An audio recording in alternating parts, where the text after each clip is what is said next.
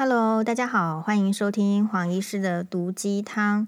呃，黄医师已经停下来这个录 Podcast 的一段时间了，一方面是因为这个双八这个放寒假，所以诶我就没有那么多时间。然后一方面也是因为我刚好呢，就是呃有一点肠胃炎。好，有点肠胃炎的原因是因为说啊，这个我跟学妹呢去吃了一个餐厅，然后我觉得那个餐厅里面可能是。呃，有生的蛋，然后说要把它打打散之后搅匀，变成是那个料理的一部分。那可是因为，嗯，我觉得人呢，就是说要服老，就是你可能，也许年轻的人吃没有问题，或者是免疫力好的人吃没有问题，但是如果你是像呃黄医师一样是比较属于操劳类型的职业啦，或者是说这种。呃，工作家庭两头烧的这种女生的话，其实免疫力不如我们自己想象的好，好，所以我其实就是历经了一个比较厉害的肠胃炎。这个肠胃炎不是吐，主要是拉。那落赛呢，其实是还好，是吃呃吃药呢就可以控制得下来。可是人哦，就是如果肚子没有办法吃东西的食物没办法进来的时候，其实也是呃蛮不舒服、蛮虚的。好，直到今天的话，我就是稍微多吃一点猪肉干，我都还是会觉得肚子有点闷闷的痛。好，所以我等一下还要再去问一下，诶，肠胃科学长，除了跟他拜年之外，顺便再问他说，黄医师是不是老啦？为什么这一次的肠胃炎呢，就比较久啊？是的，好，所以一般来说呢，老老人家、老年人，他如果有遇到一个疾病的情形，其实恢复力也都会比较差。那我觉得这边有一个很值得讨探讨的议题，就是其实我们都被这个社会呢，呃，期望年轻，比如说期望你看起来年轻，或者是你实际上也看起来年轻，但是，嗯，你可能忘记你真正已经几岁了。你可能其实是四十岁，你以为你二十岁；你可能是六十岁，你以为你还在三十岁。可是呢，这种假象的话呢，是不堪疾病的 一击的。好，就是说，如果你的真的平常也不见得是年纪哦，年纪轻的人也有可能会得疱疹嘛。好，也也有可能年纪轻就皮蛇。好，比如说我三十几岁的时候也是就出现了这个皮蛇，我自己都没想到。我想说，我在这个长庚医院这么累呢，怎么 都没有皮蛇？好，那为什么一结了婚之后就有皮蛇呢？是这样，所以人生有很多的事情是在你的预料之外。那今天刚好是除夕，我们首先呢很开心，恭祝大家呢，诶，虎年可以行大运。这个行大运是包括就是说，呃，犯太岁的人都没有被太岁打倒，然后呢，本来没有犯太岁的人呢，也可以继续的。步步高升，哈，那人生是这样子，人生一定是走下坡的，但是我们都可以顺顺利利的 走下坡。好，黄医师的这个新年的贺词可能跟别人不太一样。我的意思是，呃，我们应该要居安思危。居安思危的意思是说，可以从今天除夕夜的一个，呃。应该算是重磅新闻来给大家来的一个警示。其实除夕夜大家很开心，然后也是一个重磅新闻。听到的是四十七岁的志玲姐姐啊，在除夕夜终于产下一子。哈，事实上志玲姐姐没有说她产下一子，就是说他们家多了呃一个新成员，然后看起来是一个呃朦胧的照片，当然是隐私权，感觉好像就是一个爸爸妈妈跟一个小孩的这个手。好，那当然，我觉得这个是很值得这个欢喜的事情。一个家庭里面就是多了一个新生命。那这个事情呢，他的这个粉丝当然都非常的开心。那不是他的粉丝呢，也都觉得这件事情得来不易，大家都纷纷的说辛苦了。那黄师黄医师呢，当然也就跟这个周围的这个。朋友呢，开始讨论这个议题。为什么跟周围的朋友讨论这个议题？因为我相信呢，大家跟黄医师一样，你周围一定有跟志玲姐姐差不多年纪，或者是将近是志玲姐姐这个年纪，可是还没有呃结婚，也没有生小孩的这个呃朋友，或者是呃亲友。好，所以志玲姐姐在这个除夕夜产下一子。这个新闻到底是对家大家是喜还是忧呢？事实上就要看各自的解读哦，请大家听听看黄医师的解读。黄医师的解读是，这个新闻其实可以让大家有一个警讯：四十七岁，然后生一个小孩，大家说辛苦了。其实这个辛苦了三个字，并不能够，就是说整个体现这个志玲姐姐在求子的过程中到底遭受多多的辛苦。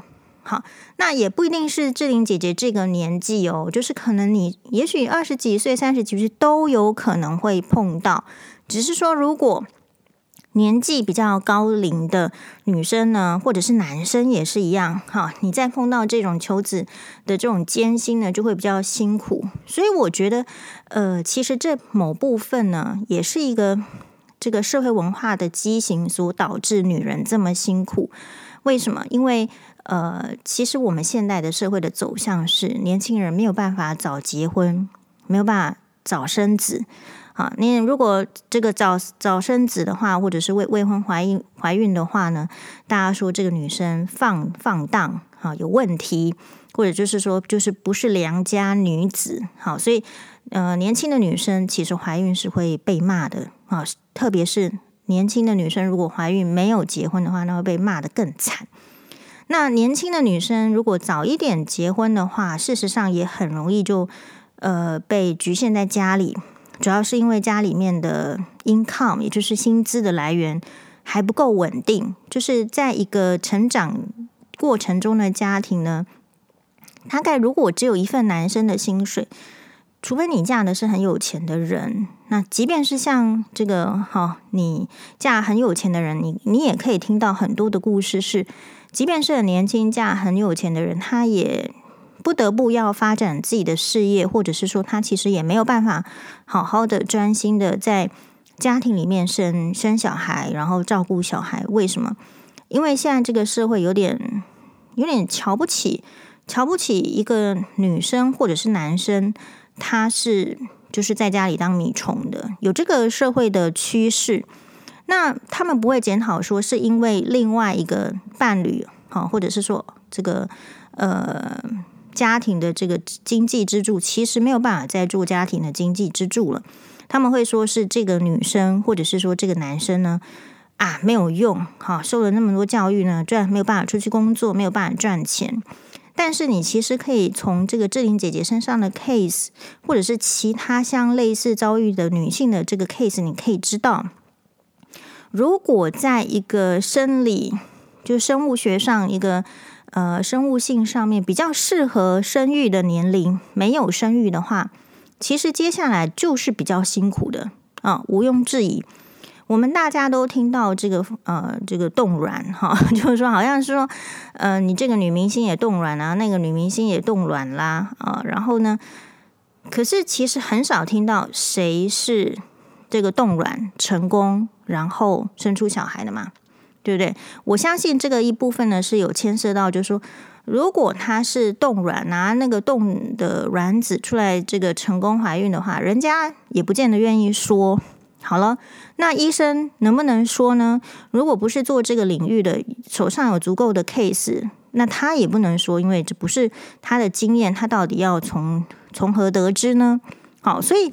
这个社会大众对于这个生育这一门学问是有是非常懵懂的，是明明遭遇到全体现在遇到的困难，可是他的讨论还有大家的理解度还是非常的有限。好，那这个时候呢，我们就黄医师啦，好，黄医师就很感慨，很感慨，想到了这个人类历史上，也就是近近代的一个两个很有名的领袖。一个是美国的雷根总统，然后一个是英国的柴契尔夫人。好，为什么突然想到他们两个呢？诶，这个雷根总统他得了阿兹海默症，那他得到阿兹海默症的第二年，他马上就跟全全世界的人宣布自己得了阿兹海默症，并且成立了啊，还是说去去辅佐了这个阿兹海默基金会的一个。呃，对这个阿兹海默症的研究，还有呃，就是医学方面的研究啦，一些贡献。那所以呢，这个阿兹海默症呢，才能够在很短的时间被全世界的人注意到啊，原来有这么重要的疾病，然后啊呃，它对这个人们的这个老年的生活影响之大，然后呢，呃，大家的注意来了，才会有一些人愿意捐钱嘛，医学上的研究才能够前进。好，所以其实呃，很多的神经内科学家都说，嗯、呃，雷根总统对阿兹海默症是非常有贡献的一个很了不起的呃前总统，美国前总统。那反观另外一方面来说，黄医师也非常喜欢柴契尔夫人。但是柴契尔夫人跟雷根总统他们面对疾病的态度是不一样的。Yes，就像我们每一个任何人呢、哦，面对疾病的态度，大家又会有点不一样。那柴契尔夫人的话，她是得了失智症，可是其实在她退出这个呃首相官邸，不再做首相，她得了这个失智症的这件事情呢，她一开始其实是。隐瞒的啊，没有告诉民众的，是直到说这过了几年之后呢，他的女儿出书，才把这个柴契尔夫人的这个失智症的状况呢公诸于世哦，大家才知道。那不管是哪一种方式，我们可以知道，就是说，因为名人有这样子的疾病，而他也愿意去提出来之后，这个世世人对这个疾病呢，才有比较深切的兴趣去了解。有了解之后呢，你才不会害怕这个疾病。所以在这个程度方面来讲，我觉得名人呃与疾病呢，对世界来说是一个很大的贡献。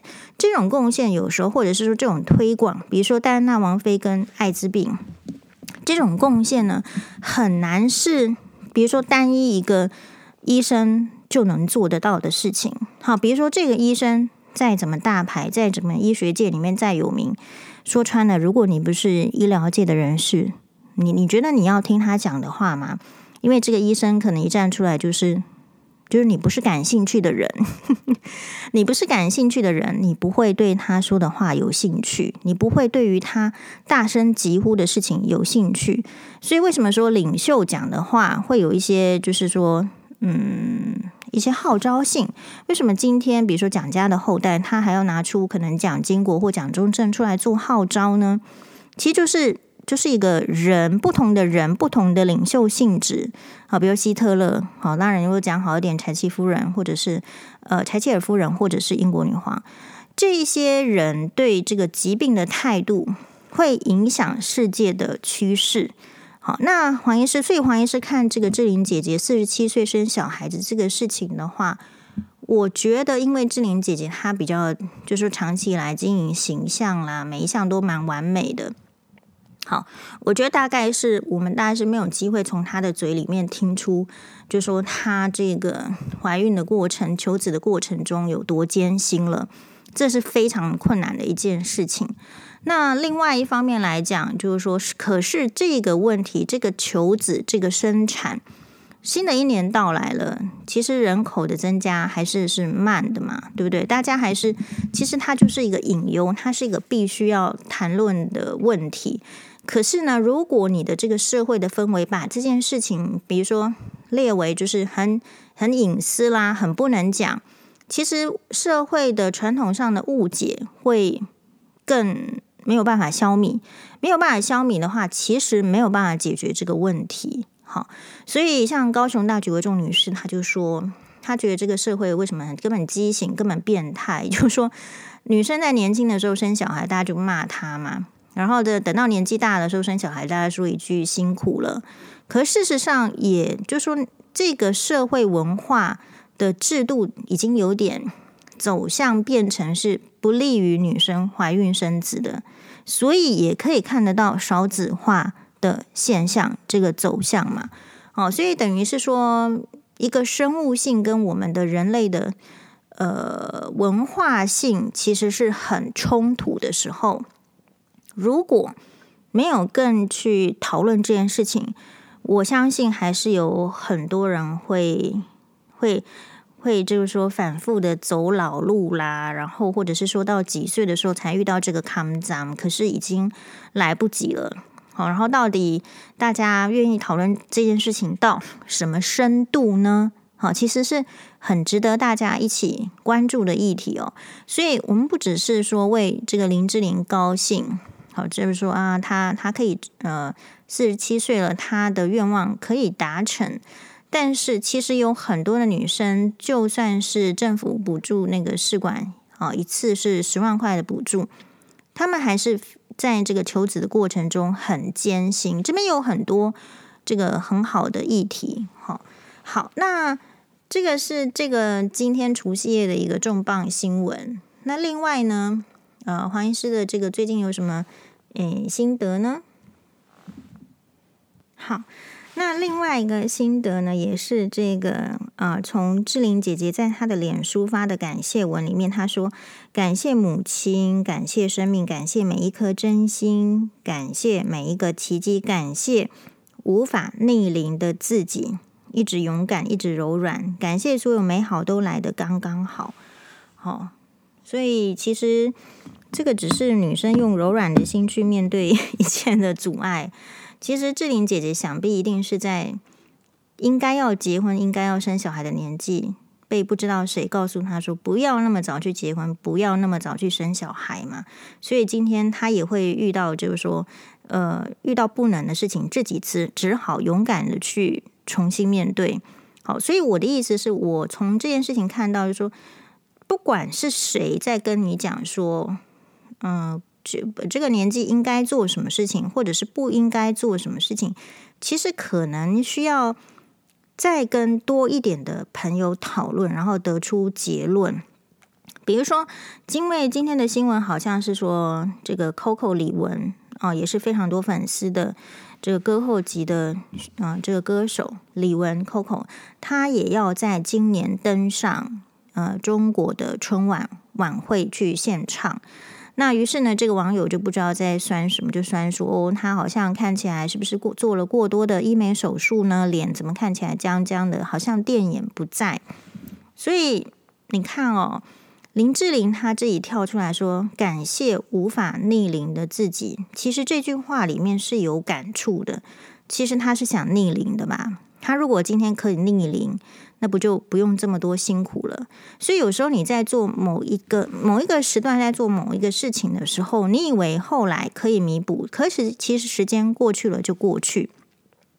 那为什么会大家会去批评呃李玟的，就是外表不够自然，或者是说呃，但是不就是也是社会很奇怪吗？社会其实很喜欢看到美女美女嘛。啊，社会对于这个不不漂亮的女生、老丑的女生是蛮不宽容的。好，去笑人家丑啦，去笑人家皱纹多啦，什么额头有皱纹呐，好，眼角都可以看出鱼尾纹呐，然后再来是木偶纹，然后双下巴，然后什么身材发福啦，肚子很凸，腰围很大，屁股很大。其实这个社会对于女性的外外貌一直都非常的不宽容，大家都喜欢美女可以理解，可是大家。有点偏了。喜欢美女之后呢，他对于丑女或者是不到美女标准等级的女性的外外呃外外观，其实包容度是很差的，甚至是毒舌的。好了，那所以女生呢，其实在这个成长的过程中，心灵是很脆弱的哈，可能也没遇到黄医师这种人，好，就把那些毒舌听进去了。人家说你丑呢，然后就放在心上。那你放在心上，积极一点的女生不就是去减肥吗？不就是减肥？如果没有成功，就去医美诊所交钱，然后用这个医学的方式来减肥吗？好，或者说人家说你丑，好，你就去学化妆啊。可是化妆之后还是很丑的话，你就说好吧，那我只好去割个双眼皮啊，我去垫个鼻子啊，然后嘴巴再丰唇一下啊，甚至就是再去隆乳一下。其实女性过的就是这种。相信别人说，而不知道自己的目标在哪里的生活，会在他的黄金期，呃，站的时间蛮久的。比如说，我认为大概是从青少女的时期，比如十五岁到三十五岁，长达人生精华的二十年时间，其实大部分的女生都处在这种非常在意人家评论自己外貌的状态。嗯，那是为什么？因为这个社会没有教学嘛。比如你人跟人之间这个相处打招呼的时候，你用什么来称赞人家？哎呀，你最近看起来好年轻哦，你都没有变。但事实上，问题就是变了又会怎么样？就比较不好吗？是吧？所以当大家推崇的那个，就是说好棒棒啊、乖的这种范本，就是在那里的时候，其实一定会迫使女生想办法变成符合社会的这个潮流嘛。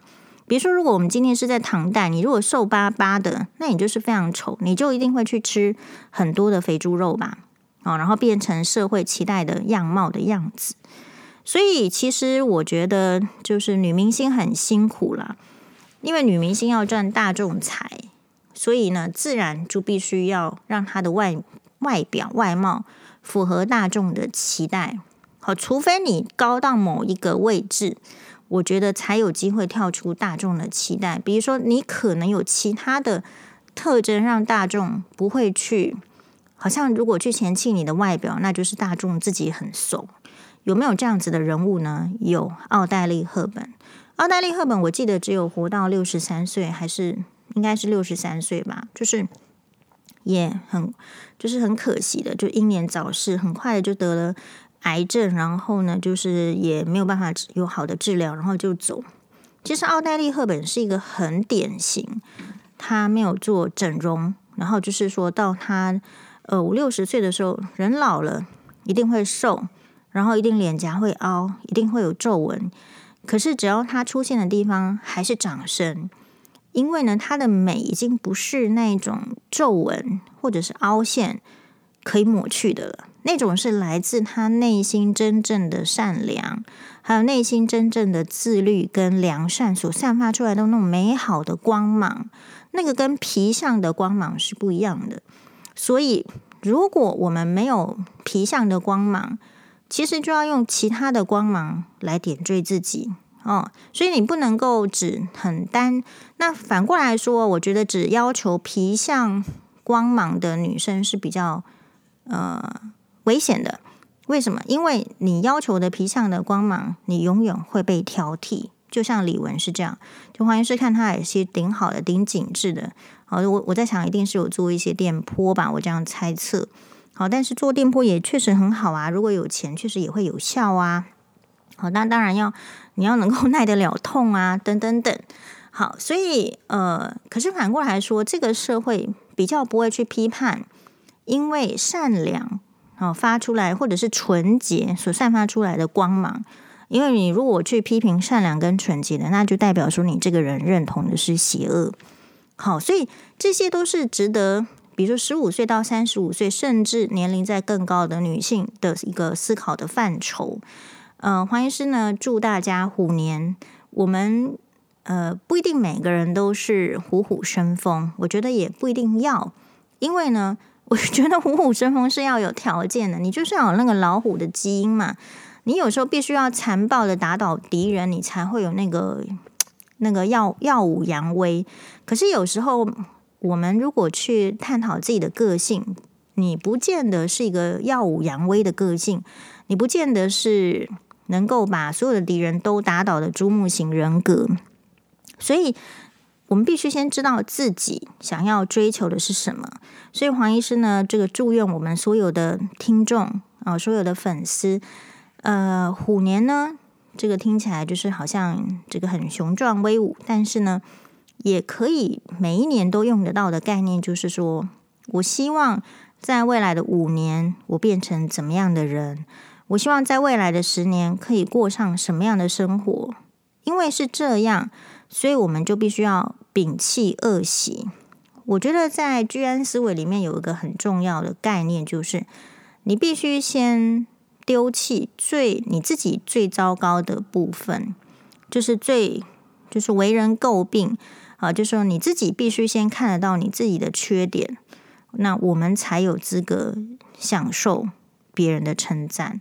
好，所以必须很正视我自己到底缺点是什么。比如说，我们缺点可能其实是不够努力，或者是爱睡觉，或者是人云亦云，或者是说其实不敢去得罪别人，好，或者是说尽己之力耗费自己的时间金钱，只为了讨好那个人的愉快，一年三百六十五天都把自己的。喜好放在最末端，我觉得每一个人在虎年的这个开始，可以试着啊做做看。老虎是什么动物？老虎基本上它是一个独居的动物，猫科嘛，哦，是那所以你必须在今年虎年，你也要能够试着从你的思想上、行为上，在某些时刻播出你独单独思考的时候，播出你独居的时候，你可以一个人在家里，也不要孤独。你可以一个人去吃饭，也觉得这个饭很好吃。你可以一个人思思想看看，你不一定要跟人家所有的舆论相同的概念，只要你的大方向是真善美。祝福大家虎年愉快，马丹呢。